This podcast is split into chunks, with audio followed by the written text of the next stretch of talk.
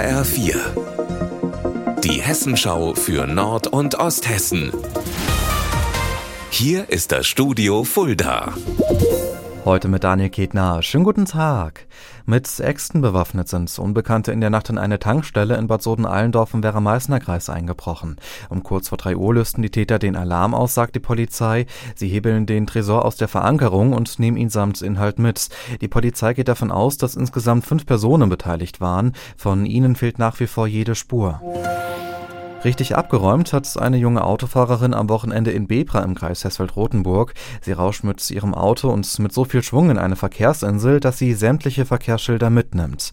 HR4-Reporter Udo Langohl. Ihr Auto wird dabei mächtig in Mitleidenschaft gezogen und trotzdem türmt sie mit dem ramponierten Gefährt. Auf ihrem Weg nach Hause verliert das Auto Öl und Kühlwasser und das führt die Ordnungshüter auf die Spur der 28-Jährigen. Als die Polizisten die Frau zur Rede stellen, wird schnell klar, hier war ordentlich Alkohol mit mit im Spiel. Nun erwartet sie ein Verfahren wegen Gefährdung des Straßenverkehrs, Trunkenheit am Steuer und Verkehrsunfallflucht. Die Polizei schätzt den Schaden auf rund 10.000 Euro.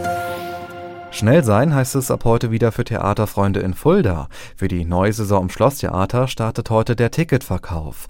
HR4-Reporterin Steffi Mosler. Schon die Abonnements waren sehr schnell ausverkauft. Der sogenannte Freiverkauf der Tickets bestimmt auch.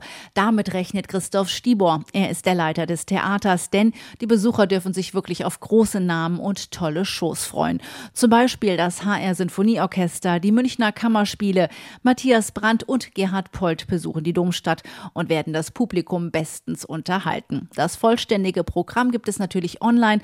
Dort gibt es auch die Tickets. Erfahrungsgemäß ist in den ersten Tagen immer sehr viel los. Wer telefonisch bestellen möchte, muss mit längeren Wartezeiten rechnen. Unser Wetter in Nord- und Osthessen.